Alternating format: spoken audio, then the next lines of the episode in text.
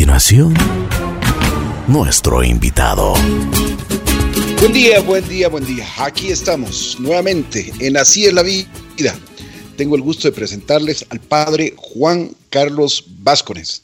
El padre ha tenido la gentileza de aceptar nuestra invitación en este tiempo que realmente es tiempo de reflexión, tiempo de aprendizaje.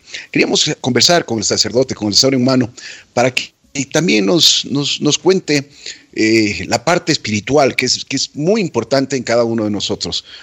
Padre, buenos días, ¿cómo está? Qué gusto saludarle. Buenas de Dios.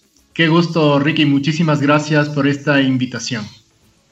Gracias, Padre. ¿Cómo está usted? ¿Cómo ha pasado? Bien, un poco encerrado y bueno, la verdad es que creo que como muchos ecuatorianos se me ha duplicado el trabajo porque ahora tengo que atender muchas más cosas de las que antes eh, tenía como mis encargos pastorales. Hay como mucha más gente necesitada, como hay que llevar el consuelo a más, a más almas. Y claro, eso me ha multiplicado el trabajo. Además, el teletrabajo nos tiene muertos a todos, porque también las llamadas son hasta horas increíbles y, y las cosas se alargan, y los meetings y los Zooms y las, y las cosas es, bueno, un no acabar. Se está trabajando más entonces, padre. Sí, definitivamente. Vamos a salir después de este tiempo con una sobrecarga de horas de extras de trabajo impresionantes. ¿Cómo le ve a la humanidad hoy, padre, con esta pandemia que nadie esperaba? Ni en la peor pesadilla habíamos pensado, habíamos soñado de que esto podía pasar. Bueno, mira, Ricky, yo creo que eh, sí, nos ha sorprendido a todos porque no estábamos acostumbrados, pero no es algo nuevo en la historia de la humanidad. Y creo que mm, a todos nos ha llevado a pensar un poco más en que somos seres vulnerables. Y esa vulnerabilidad eh, solo se corresponde con, con, alguien que nos, que nos ayude. ¿no? Y claro, es, la humanidad estaba como muy alejada de Dios y este, este problema, eh, esta nueva circunstancia ha hecho que nos demos cuenta que no somos todopoderosos y que necesitamos de alguien que nos, que nos ayude, ¿no? De alguien que nos guíe, de alguien que nos, que nos dé esa paz que si solo veríamos con ojos humanos, pues se pierde enseguida porque tenemos eh, mucha inestabilidad, hay como esa incertidumbre profunda de no saber qué es lo que viene. Y si uno no tiene esta, mm, este, esta ayuda sobrenatural de, pensar que, que, Dios es un padre y que como padre vela por nosotros, pues es muy difícil mantener la paz y la tranquilidad. Por eso, este tiempo de pandemia me parece un tiempo de, de, volver los ojos a Dios, de volvernos más espirituales. Y no te hablo solo de volvernos católicos, ¿no? No, volvernos más espirituales, de a, encontrar esas raíces profundas que están dentro de todo ser humano. Hoy estamos en digamos, en mucha angustia, mucha incertidumbre. Yo creo que una de las palabras más eh, comunes, incluso no solo en nuestro vocabulario, sino en, en todos nuestros escritos, es Dios. Se invoca mucho el nombre de Dios. Se pide bendiciones, se pide salud. Y eso es porque, como usted mismo dice, hay una necesidad. Y esa necesidad se transmite, pues, en cada uno de nosotros. Usted me decía hace un momento de que hay mucha gente desesperada y hay mucha gente que recurre a usted. ¿Qué, por ejemplo, qué es lo que usted nos podría, eh, en su visión de sacerdote, nos podría ayudar para que podamos ir superando todo este tipo de angustias? Bien, Ricky, yo creo que mm, em, hay como dos cosas que vale la pena separar, ¿no? Gente que recién está eh, buscando a Dios y que antes no lo ha tenido muy presente en su... de las personas que ya tenían un trato con Él y de que ya están acostumbradas a recurrir a Él y que tienen un grado de confianza. ¿Por qué separo las dos cosas? Porque es distinta la forma de acercarse. Mientras las personas que ya hablan con Él, que rezan eh, con frecuencia y tienen un trato íntimo estable, para esas es como mucho más fácil, digamos, continuar y profundizar.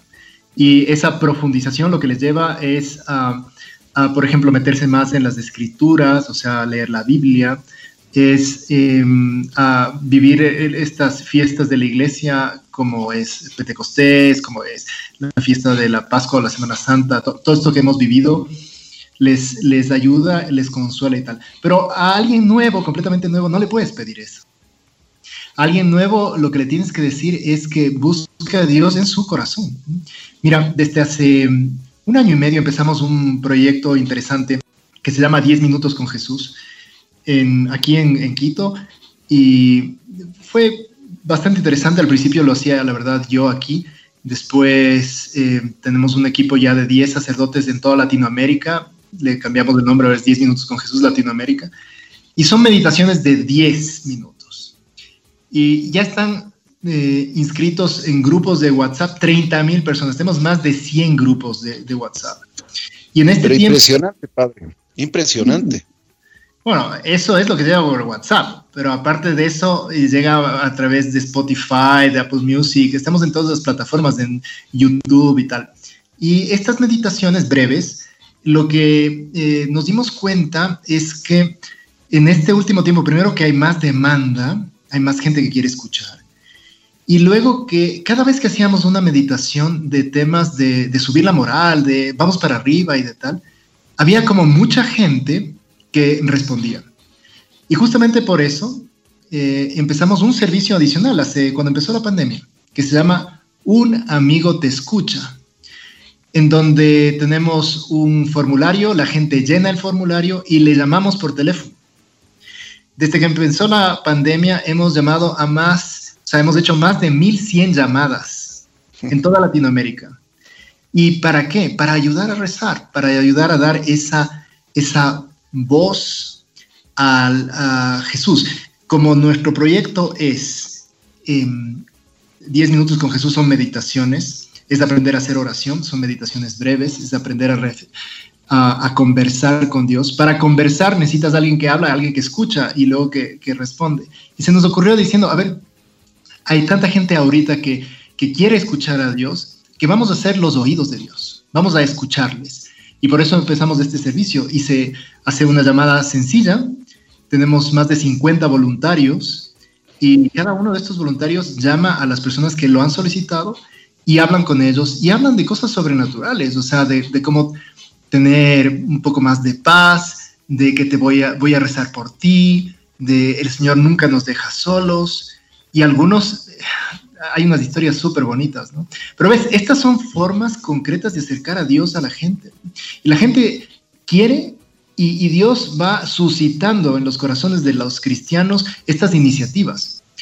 Por eso esto es parte de lo que hay, ¿no? Pero hay como muchas ganas de los cristianos de llegar a los que todavía no conocen a Dios para serles como más cercanos, como decirles, oye, eh, hay cantidad de gente que está dispuesta a dar su tiempo y sus energías para llevarte un poquito de paz, para decirte, no estás solo.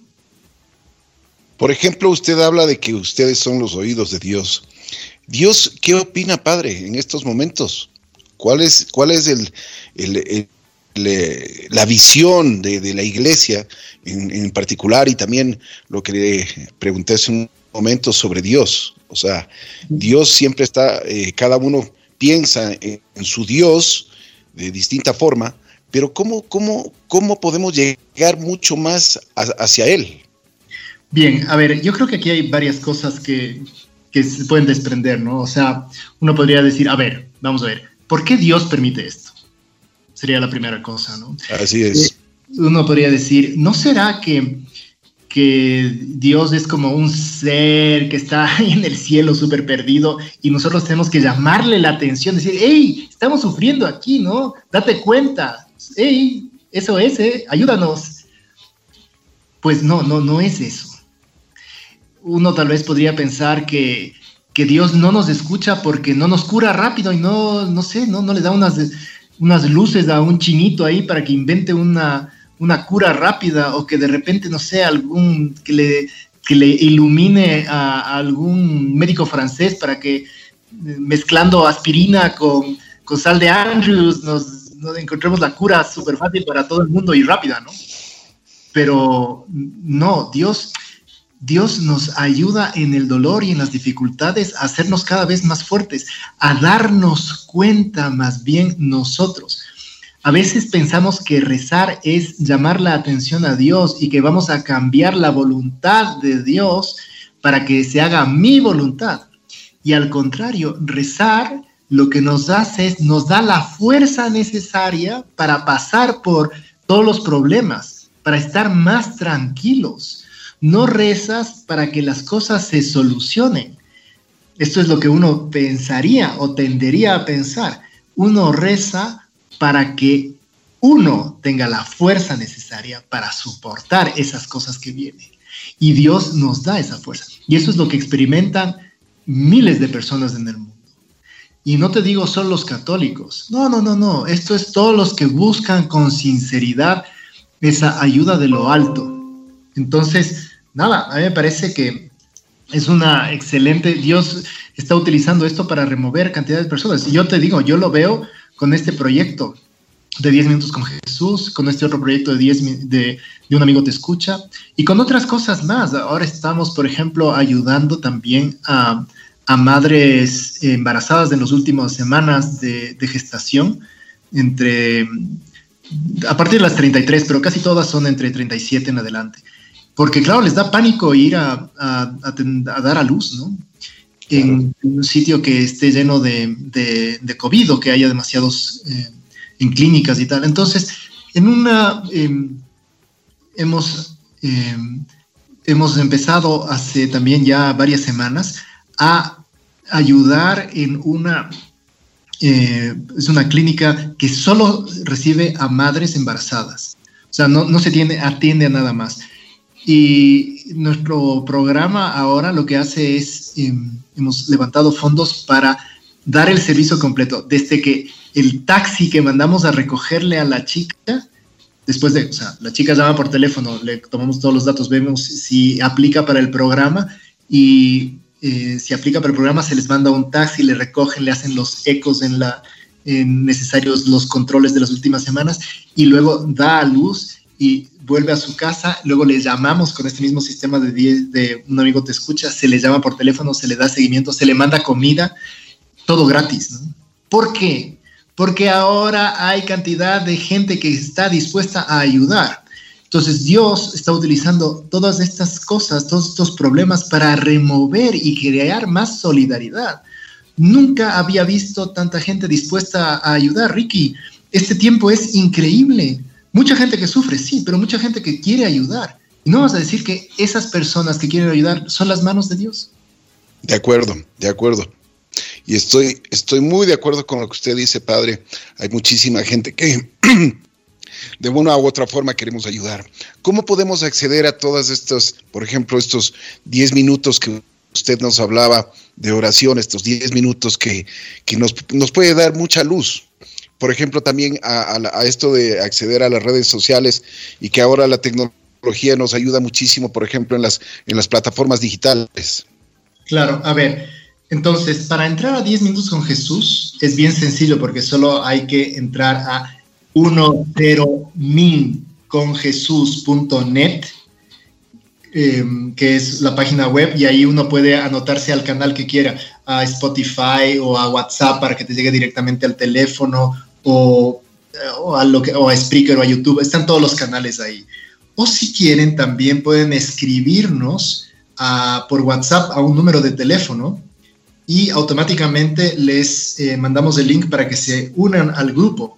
El teléfono es el 096 884 5362. Lo voy a repetir. El teléfono es el 096 884 5362. Y Perfecto. Aparte de eso, eh, ya ahí pueden irse enterando de todos los proyectos y cosas, ¿no? Estos son parte de las, pero por ejemplo, ahora aquí en Tumbaco estamos haciendo entregas también de alimentos eh, a, a, cantidad de, de, personas. Inclusive, fíjate, eh, una cosa que tal vez no nadie se acuerda, ¿no? Pero las monjitas de clausura. Las monjitas de clausura normalmente viven de, de los aportes de las personas que van normalmente a las iglesias, venden rosarios, venden cosas sencillas y tal. En todo este tiempo que ha estado cerrado todo, ¿quién se acuerda de las monjitas de clausura? Nadie. bueno, hay un grupo que efectivamente ah, les lleva también comida, a través de Caritas hemos hecho llegar también cosas y tal, pero tener como esa eh, sensación de que, a ver, si podemos ayudar, hagamos algo. Y aquí viene la segunda parte que es importante. Mira, para todos los, los cristianos que nos están escuchando en este instante, yo creo que este es el momento de demostrar que realmente creemos en Dios. Este es el momento, o sea, eh, no, no simplemente para, no te desesperes, sé bueno, confía. No, no, no, no, no. Ya, ese era el, el step one, o sea, eso ya pasamos. Ahora lo que se necesita es cristianos comprometidos que salgan a ayudar, que piensen en los que no, en los que no tienen nada o en lo que los, lo están pasando peor. Siempre hay alguien que pueda pasar peor. Y podemos ser de, todo. Es, es fijarte en tu vecina que tal vez sabes que acaba de perder el empleo y que le puedes invitar a comer, porque también ha pasado en cuarentena como, como tú y, y le puedes invitar a comer. Tal vez si ya lo haces, entonces con, más frecuencia. O esa familia que, que conoces y que, también está pasándolo más mal. Tal vez cuando vayas al Supermax y hacer compras, eh, comprar un pollo más, no sé. O, o gente que, que, está pasando sola. Yo tengo como esto muy, que nadie se sienta solo, ¿no? O sea, haz un listado de todas las personas que conoces y que viven solos, solos, solos. En nuestro sistema de un amigo te escucha, hay cantidad de, de personas de la tercera edad que, que están solas, totalmente solas, ¿no? Entonces, y esto te digo eh, para una ama de casa, pero también un cristiano empresario, por ejemplo. Oye, que estudies las cosas para que no tengas que despedir gente que, intentes bajar los, los, salarios de la gente, que, que, no tengas tus mismas utilidades, que estés dispuesto a pasarla mal tú para no tener que despedir, especialmente los más vulnerables, ¿no? O sea, hay cantidad de cosas, Ricky, que me parece que el cristiano está llamado. Y si tú estás escuchando esto y eres cristiano y, y, tienes algo de fe, pues que sepas que no vas a salvarte, no vas a ir al cielo eh, rezando, vas a irte al cielo si es que ayudas a los que no tienen, porque el Señor lo ha dicho súper claro en el Evangelio, porque nos dice que tuve hambre y me diste de comer, tuve sed y me diste de beber, tuve hambre, tuve, estuve enfermo y me visitaste. Tal. Este es la forma de, se llama la fórmula de canonización, o sea, la fórmula de entrar al cielo es esa. No te dice, porque rezaste mucho, porque eras una beata, porque no, nunca hiciste ningún pecado. No, no, no, no. No dice nada de eso. Dice, porque ayudaste al prójimo. Y este es el momento de los cristianos para ayudar al prójimo. Ricky, tienes que ayudarme a mover a la gente, hombre, porque entre los, entre los cristianos que tenemos esta convicción, o la gente se, vuelve, se pone triste. Y lo peor que nos puede pasar en este momento es encima más estar tristes. Así es, padre, de acuerdo que se pongan tristes los que no creen en Dios, pero nosotros vamos a, llevar alegría y, optimismo a las personas porque estamos dispuestas a pasarla mal para que los demás estén mejor. Qué bien, padre. Me alegro muchísimo conversar con usted. Eh, le admiro mucho. Yo he tenido la oportunidad de, de, escucharlo en algunas oportunidades, en algunas charlas, y realmente nos llena de alegría el corazón. ¿Cómo, ¿Cómo más podemos ayudar, Padre? A ver, porque esa es, una de las preguntas que también nos hacemos todos los días. Decimos, ok, la gente está pasándola mal, hay gente que es sola, hay gente que en este mundo necesita un pan. ¿Qué más podemos hacer, Padre? ¿Cuál es el, cuál es el camino? ¿Cómo es, cómo es eh, que nosotros podemos canalizar nuestra ayuda? Bueno, mira, yo te diría que hay varias cosas, ¿no? Eh, digamos que lo más fácil es primero mirar a tu alrededor. O sea, muy bien, entre la familia, entre los amigos, de, pensar en cada uno, porque cuando uno piensa con cariño, se da cuenta o puede levantar cuáles son las, digamos, las necesidades como más inmediatas. Si cada uno, por ejemplo, escogiera eh, a quién, quién es el de mis amigos que más necesita, ya tal vez le pueden salir cinco o seis o, simplemente gente que sabes que es más aprensiva, por ejemplo. que la están pasando peor, ¿no? Y, y eso, a veces una llamada telefónica, una llamada telefónica puede dar tanto. Y luego me parece que una vez terminado como esta primera escaneo de gente como más cercana, lo más fácil es ayudar a cosas que ya funcionan, a cosas que tienen probada, eh, que, prueban que, efectivamente son eficaces, ¿no? Yo les animaría a los oyentes a, trabajar con Caritas, por ejemplo. El padre Edison, eh, que es el párroco de, de La Paz, él está dirigiendo esto y ahí se está concentrando mucha ayuda y que se va a dejar a cantidades de personas. Es impresionante la cantidad de gente que se está ayudando. Hay otras fundaciones en las que también participo yo y participan eh, otras personas que también son de la iglesia o que simplemente es grupos de personas con buenas intenciones, ¿no? Ahora, por ejemplo, en todo el sector de Atucucho, estamos ayudando a cantidad de familias que tienen hijos eh, disábiles, ¿no? O sea, disábiles en italiano me parece, es eh, con, que tienen dificultades para moverse, que tienen, son limitados, ¿no? Especialmente con enfermedades mentales fuertes. Hay familias que tienen dos o tres eh, hijos con estas características y claro, no pueden salir porque tienen que quedarse cuidando de estos, de estos chicos y a ellos también se les hace llegar canastas de comida. la fundación de de Pronaca, por ejemplo, es una forma muy buena también de ayudar. Ellos están em, trabajando eh, también con un montón de organizaciones y tienen la ventaja de que eh, hacen como un, estudio de cada una de las organizaciones antes de, de entregar, ¿no? Se llama Fondo Solidario Familia Unida con la gente de Pronaca. O sea, Ricky, si la gente quiere trabajar y quiere ayudar, hay cientos de formas de hacerlo. Es, es cuestión de alzar el pelito nomás, pues. y eso es muy cierto, padre.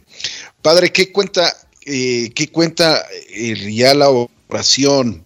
Porque nosotros hemos dicho que este es un tiempo de aprendizaje. Eh, a veces, a veces, y, y ya está resultando en el mundo que queremos regresar a la normalidad y ahí es cuando más también también necesitamos a Dios. Así es. Bien, yo creo que, que es, em, es más importante que nos demos cuenta que Dios trabaja a través nuestro, ¿no? Y, que es, es como mucho más lógico que le, le, pidamos a Él mismo que nos dé eficacia, porque también podríamos caer en esta eh, como tentación de decir, ok, sí, nosotros somos los que vamos a hacer y somos los que vamos a mover y somos, somos, somos. Y en realidad es Dios el que actúa a través de nosotros. O sea que si nosotros somos buenos instrumentos, es Dios el que va a actuar y no es nuestra, actuación, sino que es lo que Dios, eh, lo que Dios va logrando transformándonos a nosotros. Y esa transformación pasa siempre por la oración. Mira, eh, la oración es tan poderosa que lo que hace no es, no es conseguir como, no sé, no, no, es como el, la lámpara de Aladino que uno reza y es como si tuviera la lámpara, le frota y te concede favores. Sino que es al revés. Cuando uno reza, lo que pasa es que cambia uno. Y cuando cambia uno, eh, está más dispuesto a dedicarse a los demás, a hacer las cosas sin, sin buscar el beneficio propio, eh, intenta ser eh, como un mejor canal, es más paciente, más caritativo, huye de la ira, no se van a gloria. O sea, hay como cantidad de detalles que Dios va consiguiendo en el alma. Entonces, no es simplemente la acción externa, sino que la transformación interna de la persona hace que su obra sea mejor y ni siquiera se da cuenta. Pero esto funciona así. Uno tiene que aprender a tener fe realmente en estas cosas. Mira, yo, pienso, porque me, viene eso a la cabeza, si Dios hubiera querido eh, ser como, no sé, ¿no? Eh, que todo el mundo crea, por ejemplo, o, que nadie tenga duda al respecto y tal, tal, tal, no sé, ah, tendría unas manifestaciones como súper claras, ¿no? Que baja en la mitad del panecillo la Virgen María con un millón de ángeles. ¿Cachas lo que sería eso? O sea, Ya todo tiene que tener, porque ya estás viendo ahí que está, ve, ahí está el ejército celestial, ya les viste, estos no han sido más, viste la Virgen, qué impresionante, qué guapa, ni siquiera tal. Podría ser, ¿no? Una cosa de este estilo y Dios, porque está en el poder de Dios, entonces ya nadie podría dudar porque chuta, es como súper claro que fue. ¿no? Pero Dios no actúa así, pues. Actúa más bien súper velado, de tal forma que, que parece que sí, pero también podría ser que no. ¿Y qué es lo que pasa con esto? Que lo que quiere es que realmente la fe de la, de, la persona esté en, Señor, yo creo que esto eres tú. Podrías decir que no, que es la casualidad o que es eh, eh, tu inteligencia o que es la, la forma de, de, que cómo el mundo y, se ha ido modificando. Y, pero si es que encuentras detrás de todas las cosas a Dios, las cosas cambian, porque claro, todo es como dado por Dios. Entonces Dios lo que quiere es probar nuestra fe. Y una fe que tiene claro, oscuro. O sea, si la cosa fuera evidente, pues no necesitaríamos la fe, porque ya es evidente. Pero como no es evidente, entonces necesitamos creer en Él. Y eso es lo que te da la paz, y eso es lo que te, lo que te trae esa tranquilidad, y eso es lo que te ayuda a ser distinto. Así es. Padre, me imagino que como usted, como, como cualquier ser humano, tiene, tiene días que, que está bajoneado. ¿Qué es lo que hace? ¿Qué es lo que uno, uno puede hacer en esos momentos que realmente entra en angustia, en desesperación? Cuéntenos. A ver, sí, yo, o sea, todos los días, eh, menos mal no me pasa, porque en el temperamento no, no soy así, muy de brazos caídos. Pero, pero sí hay algunos momentos en los que eh, situaciones, especialmente personas, ¿no? Que, que esperarías una cosa y, no funcionan, ¿no? o que te desilusionan o, o, situaciones en donde el mal es como tan evidente que dices, ¿cómo es posible, no? Eh, que haya tanta maldad y tal, tal, tal. Y claro, uno podría tender a perder la, la, la paz, ¿no? Ahora que estamos atendiendo con este sistema de llamadas y tenemos como estos 50 voluntarios, hablaba un, con uno que es un ecuatoriano que vive en Canadá que decía, le tocó a él atender a algunas personas en Venezuela y me decía que, y claro, no tienen que comer, pero real, no tienen que comer. Así y es. entonces él se desesperaba, ¿no? Siempre le decía, está en Canadá, ¿cómo les mando plata? O sea, para mí es un poco complicado. Y claro, yo digo, estas situaciones nos pueden hacer perder la, la paz. Pero yo te soy sincero, para mí hay una cosa que, que me cambia completamente que es la Santa Misa. O sea, eh, si estoy muy mal, el, pensamiento de la Santa Misa de que una sola misa puede eh, redimir todo el mal que hay en el mundo me da mucha paz. Y pese a que algún momento eh, me disolucionen cosas o me dé iras otras cosas o, no sé, o, o, amanezca con pie izquierdo o lo que sea, el hecho de celebrar la misa todos los días, a mí me cambia. A mí me cambia porque me da esa convicción profunda. Convicción profunda. Es como la raíz de donde salen las cosas. Y eso es, no te puedo decir que no, que, que no, no, entonces soy Superman. No, no, para nada. No, no, ¿Cuál es su?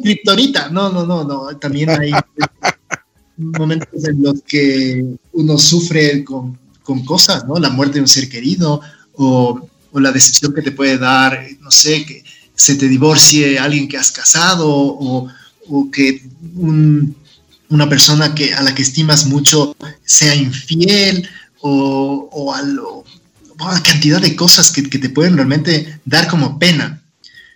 Pero para mí, como cura, lo que me devuelve la paz es la misa. Qué bien, qué bien, padre. A propósito, ¿cuándo podríamos, y bueno, después de esta pandemia, se ha visto la necesidad de regresar a los templos, de, de, estar con, en la casa de, Dios?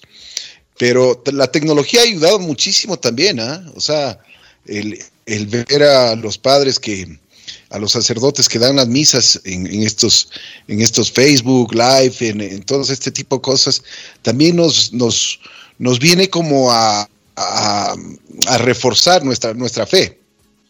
Sí, o sea, hay que ver, ¿no? Eh, a, la, a la red, al Internet, no se le puede pedir más de lo que puede dar. Son momentos de oración. O sea, lo que estamos haciendo es a través de, los medios digitales es acercarnos más a los fieles para rezar con ellos. Pero claro, el sacramento, o sea, la gracia que te viene de asistir físicamente a misa, siempre será más, ¿no? O sea, no es simplemente que te sientas bien, sino que la gracia te cambie y la gracia necesita esa proximidad física. Por eso que los templos se tienen que abrir, ¿no? O sea, es, es lo mismo que decimos con, con, el amor, ¿no? O sea, el amor de lejos, eh, bonito, o sea, te puedo mandar tus... no, no decir malas palabras de aquí, pero, o sea... Oye, padre, padre, qué práctico, me gusta, me gusta su practicidad y me gusta que, que, usted habla un idioma, un idioma sencillo, un idioma que llega. Bien, pero esto es real, o sea, Ricky, mira, mmm, tenemos que volver a los templos, o sea, el, el esposo y la esposa tendrán que, que, estar juntos, luego el enamorado y la enamorada tienen que estar juntos, porque si no están juntos, ese amor eh, no termina de florecer. Sí, uno puede tener como muchas ganas o muchas, no sé, eh, volere bene, se dicen en, en, bien, o sea, como querer bien, ¿no? Pero como amar o extrañar, pero luego tendremos que volver a los templos, hay que, hay que ir a misa, hay que convulgar. O sea, eso no tiene parangón, por más que el cura sea un, un maestro en, no sé, ¿no? En, en, en, remover los corazones con una voz que realmente te deja con una sensación de que estoy cerca de ti. Pero no, hombre, ese que va, comulgas y tienes realmente a Dios dentro de ti. O sea, eso es la diferencia. Claro, así es, padre. Oiga, padre, una pregunta. ¿Qué le motivó a usted a llegar al sacerdocio? Esto es una vocación, o sea, no es que dije, eh, chuta, a ver, ¿cómo me puede parar más bola la gente? ¡Pum, ¡Me hago cura! Ay.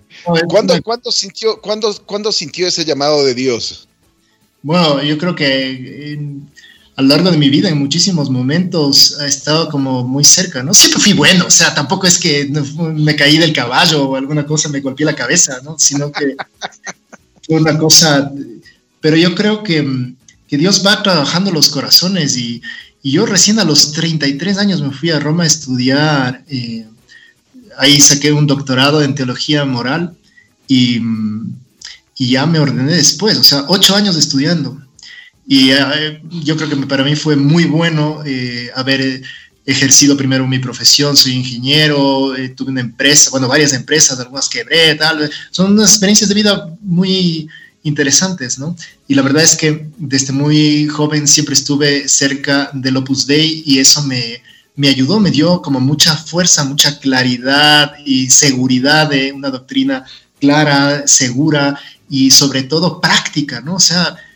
el mensaje central de Opus Dei es la santificación del trabajo ordinario, o sea, no hay cosa más práctica que el trabajo, trabajas todos los días, estás metido en medio de las, de las cosas humanas, ¿no? Entonces eso me fue tocando poco a poco, hasta llegar a un momento en el que, el que ya llegó el, tema de, bueno, voy a dedicarme toda mi vida a esto. bien. Padre, explíquenos un poquito, eh, ¿qué, ¿qué significa esto del Opus Dei? Opus Dei significa obra de Dios. Es una institución de la Iglesia Católica que nació en 1928 eh, por un sacerdote español que se llama San José María Escribá de Balaguer. Y él lo que cuando vio, Dios le hizo ver que quería de él que fundara una institución que se dedicara a promover la santidad de las personas de la calle. O sea, que para serte santo no es necesario o ser cura o monja o tal, sino que en medio de tus actividades de tu casa, siendo ama de casa o siendo banquero o siendo juez o siendo futbolista, también puedes ser santo. Y entonces esto eh, empezó con mucha fuerza. Eh, en el Vaticano II, yo creo que también eh, influido por este y otras organizaciones de la iglesia que Dios fue suscitando también paralelamente, eh, fue como el mensaje de la iglesia central. Ahora, la iglesia, eh, esto, de hecho, el Papa Francisco, por ejemplo, lo ha repetido muchísimas veces y, y cada vez con más fuerza, ¿no? Que todos estamos llamados a ser santos. Él tiene una frase del Papa Francisco que es súper simpática, que es el santo de la puerta de al lado. O sea, el güey que vive al lado tuyo es, es el santo y es lo que tú también puedes llegar a ser. Y entonces esta, mm, esta como fuerza del Espíritu Santo que va motivando a cantidad de personas para eh, hacer las cosas según la, la, ley de Dios, pero en medio del mundo. Es una, una, cosa fantástica. Eso es lo que es el Opus Dei. Funciona en cantidad de países, aquí en el Ecuador desde 1954, si no me acuerdo mal. Eh, aquí el primer miembro del Opus Dei fue Monseñor Juan Larrea, que ahora está en proceso de beatificación, un hombre santo, fue arzobispo de Guayaquil, tal vez los más viejos que nos escuchan se acordarán de él. Y bueno, aquí hay como más o menos en, Ecuador unas 700 personas que son del Opus Dei, entre hombres y mujeres, casados, solteros, sacerdotes. Y bueno, hacemos trabajo en Quito, en Guayaquil, en, en Ibarra un poco, en Cuenca estamos empezando alguna cosa y nada, esto es más o menos como, como hemos ido creciendo, ¿no? ¿Es fácil, es fácil ser padre? ¿Es, es, es duro? Eh, padre de familia, dices vos. No, no, no. no. Eh, sacerdote.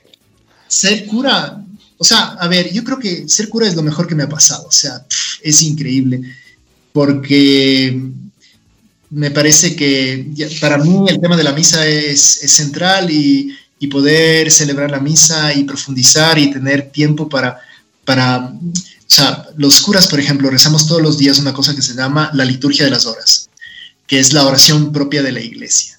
Y tiene una riqueza eso. Y mira, si yo estuviera casado y tuviera mi, no sé, yo me hubiera casado, no sé, con una hippie, eh,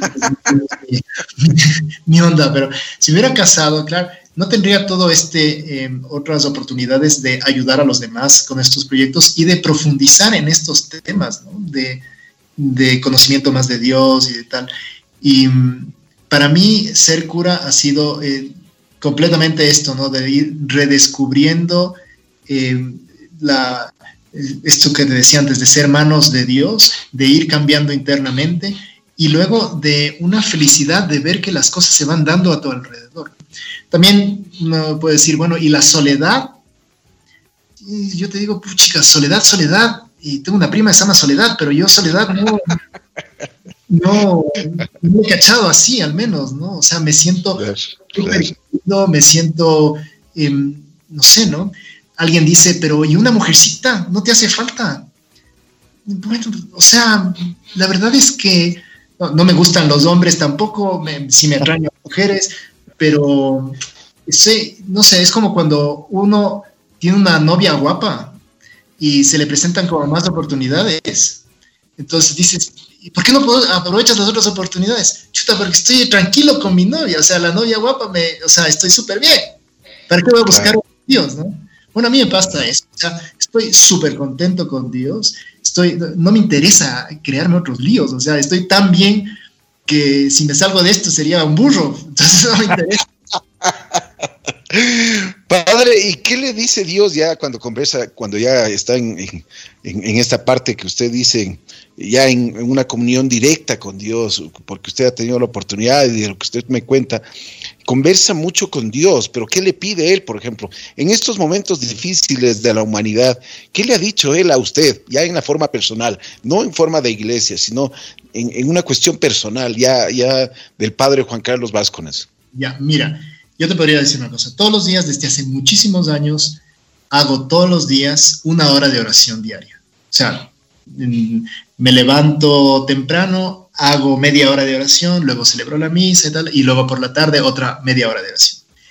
Y ya si sumas todas las, me imagino que ya deben ser, eh, no sé, miles de horas o sea, miles de horas rezando, solo haciendo oración. Aparte de eso, rezo el rosario, aparte de eso, le, eh, la liturgia de las horas, aparte de eso. O sea, cantidad de cosas de oración. ¿Y qué es lo que Dios me dice? Pues yo te diría que me va diciendo cosas muy concretas, ¿no? De repente me, mm, me dice que tal vez fui muy duro con mi mamá en una cosa que le respondí. O tal vez me dice que, tal vez eh, me pasaba esta mañana, eh, cuando estaba haciendo la oración, que me quedé a solas con el Señor en el oratorio que está en, el sitio donde estoy viviendo. Y resultó que estaba solo yo ahí y me di cuenta que había pasado 20 minutos solo viendo el sagrario. No, no diciendo nada o, no escuchando nada, solo viendo el sagrario. Y eso, eso me causaba gracias porque el otro día le, veía a un enamorado que se pasó como mucho tiempo viéndole a su enamorada, así, viéndole, sin decirle nada. Pero ese es un, es un momento de cariño concreto. A mí me pasa mucho, bueno, no me pasa mucho, pero a veces esta mañana en concreto me ha pasado de darme cuenta, han pasado 20 minutos y solamente estoy diciendo, viendo el sagrario, es como, a veces te dice cosas, a veces, a veces es como, decía San José María, como el perro que pasa en los pies del, dueño y que no, hace nada más que estar ahí, con, eso me muestra su cariño. A veces la oración es eso, ¿sabes? Y otras veces si te mueves del corazón y dices, tengo que hacer más, o, o en cosas grandes como estos proyectos que te acabo de contar, otras veces son cosas más, más pequeñitas de... El otro día, por ejemplo, salí con... ¿Sabes cuál fue mi, propósito del rato de oración? Fue, llamarle a mi peluquera. ¿Y cómo así? Sino porque me di cuenta que esa era tal vez la persona que más sola podía estar. Y, y, esa fue una llamada sencilla. Mi, peluquera no es ni católica. Pero, Qué bien. Qué bien. Pero me imagino que eso, eso le llena muchísimo, ¿no? Ah, no, ser cura es a lo bestia. Ya te digo que es que vivo lleno. O sea, no es que haciendo cosas me lleno, vivo lleno.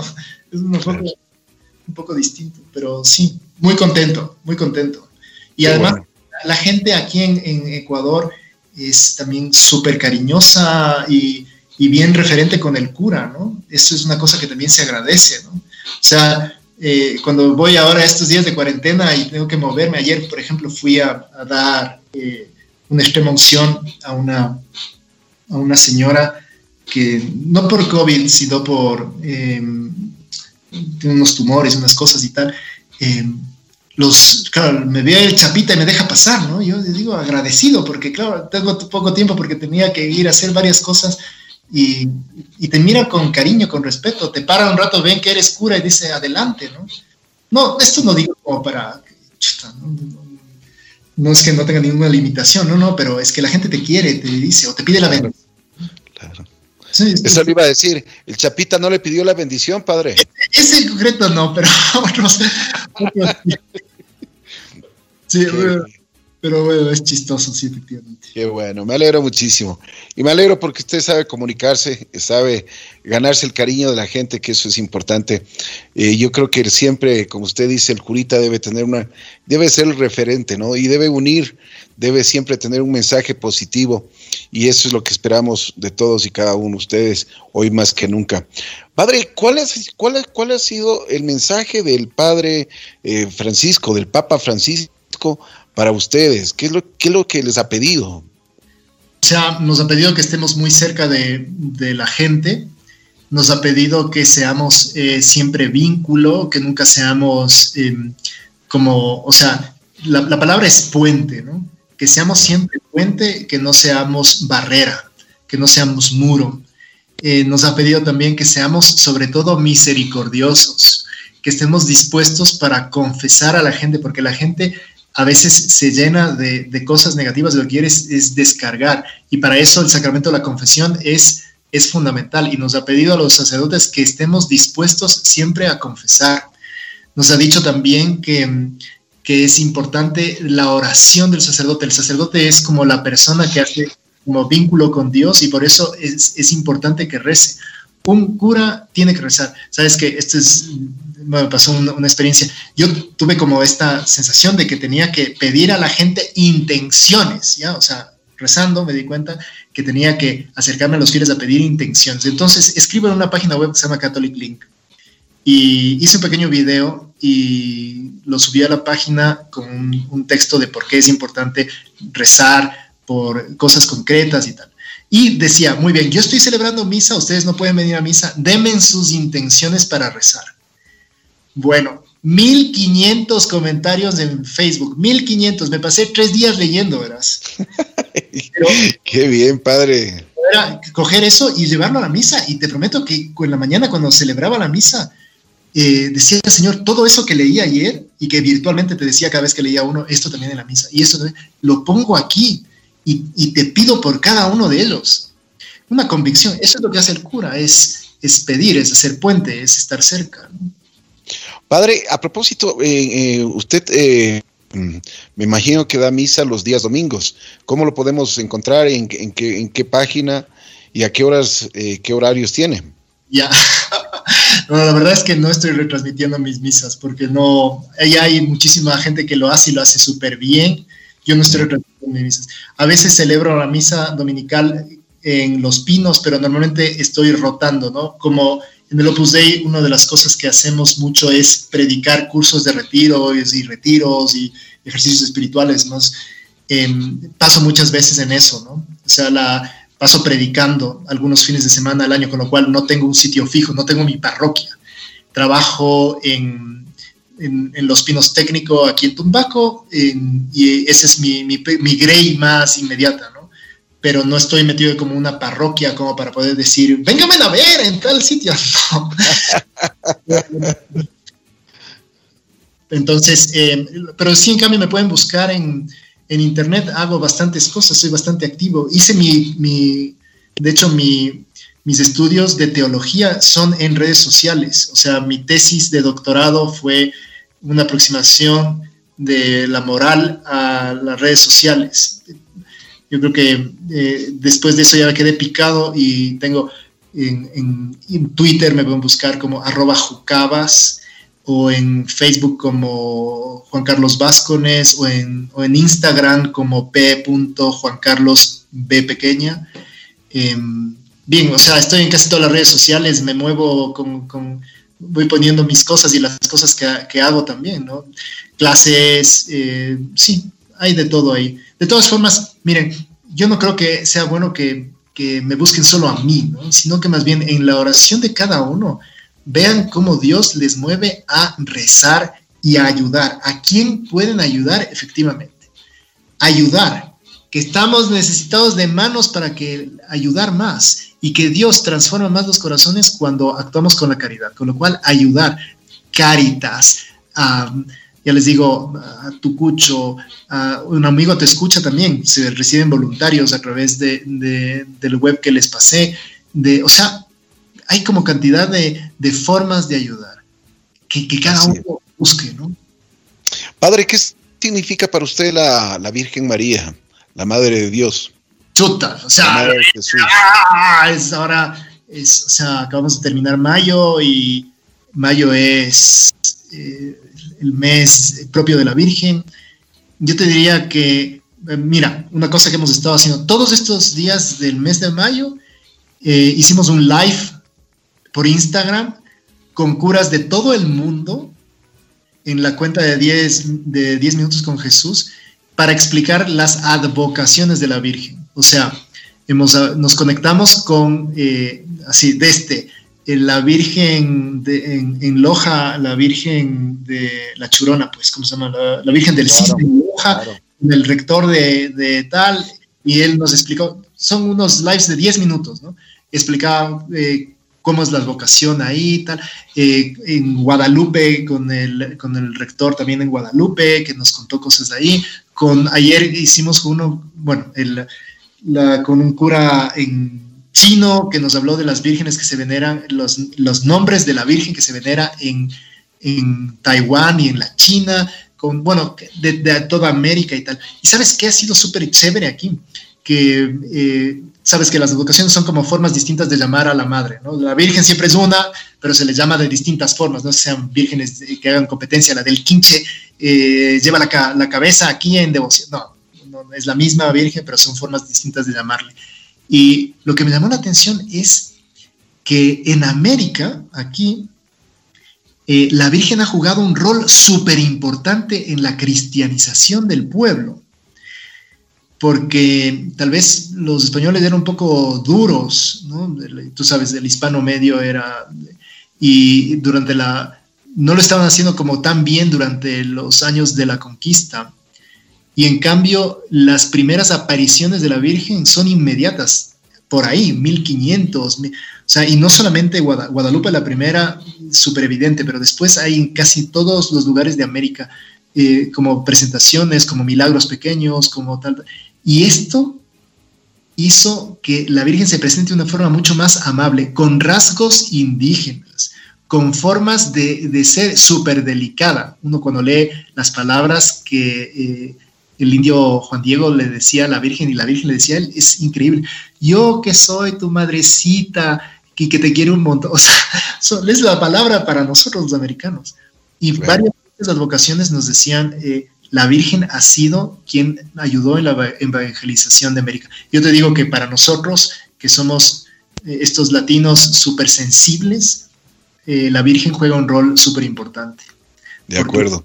Nos ayuda a, eso, sentirnos protegidos, queridos, queridos, súper queridos, como niños chiquitos. Así nos gusta ser para los latinos chiquitos. a propósito, padre, ¿cuál es su nacionalidad? Yo nací aquí, yo soy quiteño. Qué bien. Qué bien. Aquí. Qué bueno. Padre, ¿usted es feliz? Bueno, si no se nota, yo creo que vamos mal, ¿no? no, simplemente era una pregunta nada más. Eh, y una cosa más, ¿usted ¿Qué, más puede hacer por este mundo y qué nos aconseja, qué nos sugiere a todos los, a todos quienes estamos eh, en este mundo para hacer un mundo mejor, para que las cosas sean mucho más equitativas y para llevar una, una sonrisa a los, a los, a los más necesitados? Mira, eh, yo estoy cada vez más convencido de que estamos aquí en la Tierra siempre con una misión. No es que eh, te votaron aquí y te dijeron haz lo que puedas, hijito, ¿no? Sino que más bien cada uno tiene algo súper concreto en lo que tiene que, dar, eh, que, después tiene que dar cuentas. Dios nos ha dado unos talentos. Unos talentos es, bueno, la, palabra talento en la antigüedad significaba más bien como una, era una medida de capacidad, de capacidad de dinero, digamos. En cambio, los talentos para nosotros es esa capacidad de hacer ¿no? cosas. Dios nos ha dado, yo creo que las dos, nos ha dado como medios y nos ha dado eh, características propias. Y lo que tenemos que hacer es hacer rendir esos talentos. Y esos talentos se hacen rendir sobre todo en la ayuda al prójimo, viendo primero comportándose como personas honorables, diciendo la verdad, no estafando al fisco, intentando hacer las cosas bien, aunque los demás no lo hagan así porque no hacemos las cosas porque los demás sí lo hacen, entonces, no, hacemos las cosas porque es lo que, porque se debe hacer así, porque de, esa forma somos personas honorables, virtuosas.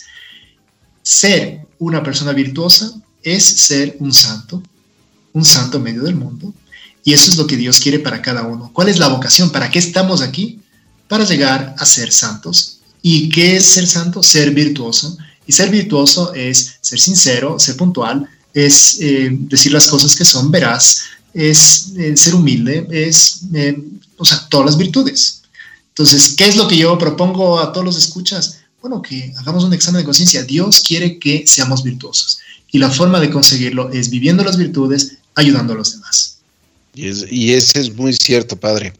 Padre, le quiero agradecer muchísimo. Gracias por haber aceptado la invitación pues realmente me ha dado mucho gusto conocerle y, conversar con usted. Eh, nuestros, nuestros canales de comunicación están abiertos para todo lo que ustedes necesiten. Por favor, cuente con JC Radio. Estamos llegando a nivel nacional y con nuestras redes sociales al mundo entero. Lo que podamos ayudar, lo que podamos servir, no solo a la iglesia, sino a las personas que más necesitan. Y no solo hoy, pero en la pandemia. Si, si, si nosotros ya eh, tenemos esta gran lección de vida que, nos, que nos, nos, ha tocado vivir, pues yo considero de que tenemos que ser mejores seres humanos y, si lo podemos hacer, como usted dice, con la oración, el, el, encontrarnos más con Dios y el estar más pegados a Él, pues sin duda alguna lo tenemos que hacer. Así que cuente con todos los medios de comunicación que, que nosotros le, le, le ponemos a disposición para llegar mucho más a la gente que más necesita hoy por hoy. Muchísimas gracias. Te voy a contar para terminar solo una cosa. Eh, la primera página web que tuvo la bruja, Ajá. la hice yo. No, no te puedo creer. ¿En serio? sí, sí, con Yagué. Claro, claro. Yagué, claro. Eh, eh, yo soy fundador de esa empresa de Yagué. Ya, qué interesante, qué interesante, padre. ¿Y qué pensaba en ese tiempo?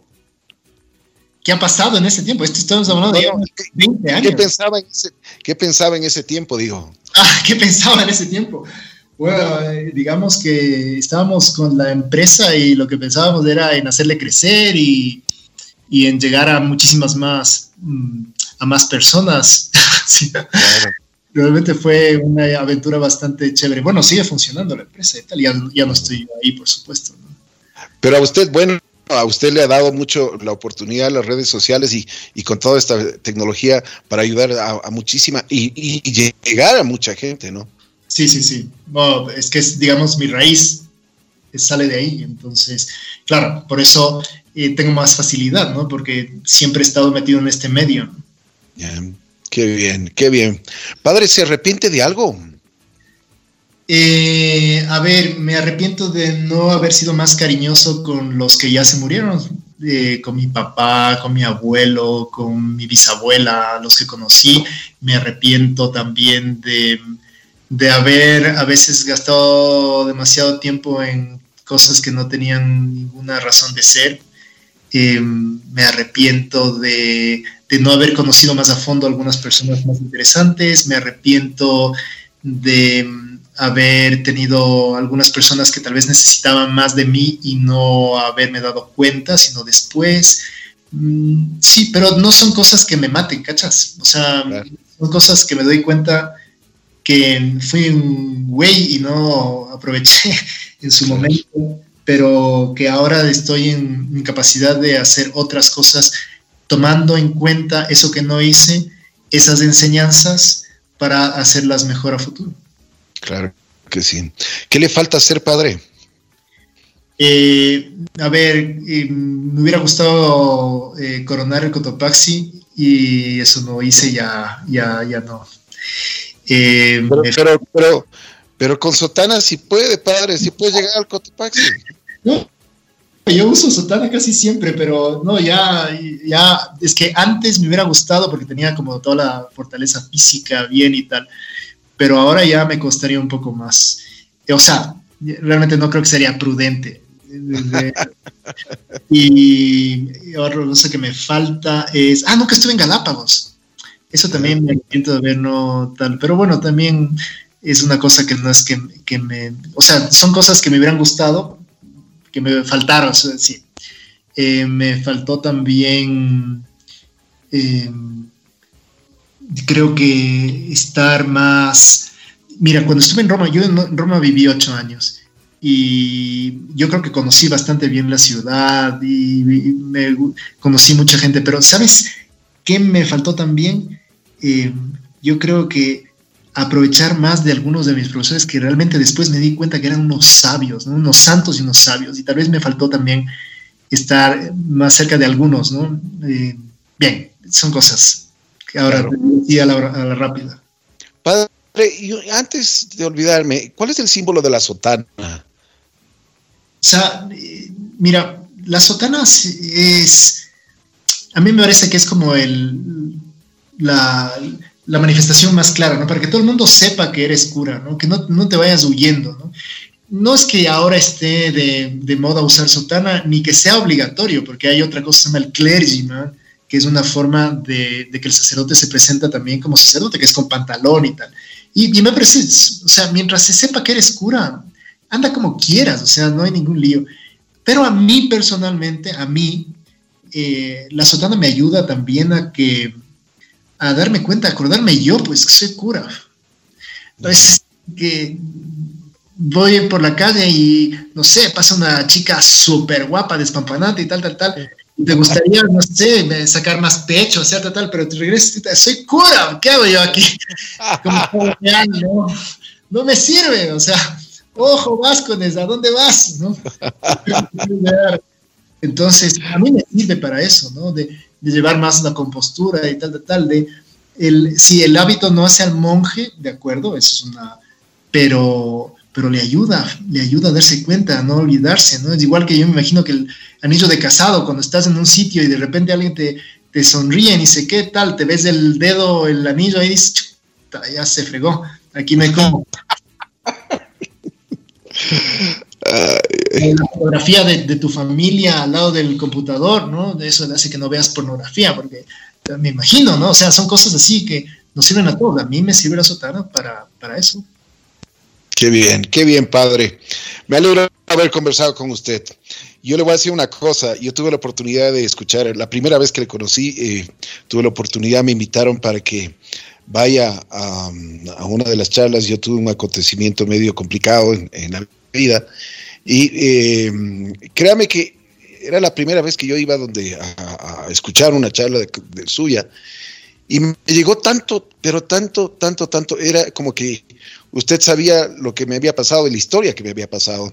Y me llegó al corazón con sus palabras, con su mensaje. Y yo siempre digo que a los padres eh, siempre el Espíritu Santo les ilumina muchas veces para dar ese tipo de charlas y para conversar con cada uno de nosotros, porque em, nos, nos deja un mensaje y nos, nos hacen ver el otro lado de la, de la vida, de la historia, que realmente nosotros muchas veces nos cegamos y no, los, no la podemos ver. Tenemos, ahí nos dan la oportunidad de, de, tener otra visión de, de, las cosas y de la vida y enrumbarnos mejor. Así que también le quiero agradecer muchísimo por eso, porque usted ayuda a mucha gente y en su oportunidad me ayudó muchísimo a mí. Bueno, que Dios es el que hace todas las cosas, le agradecemos a Él porque es el que realmente está detrás y que hace que nosotros somos pobres instrumentos funcionemos. Muy bien, muchísimas gracias. Padre, muchísimas gracias. Le mando un abrazo especial y gracias por haber aceptado conversar con nosotros. Listo, ha sido un placer. Ya nos veremos. Muchas gracias, padre. Muy gentil. El padre Juan Carlos Vázquez estuvo con nosotros en Así es la vida.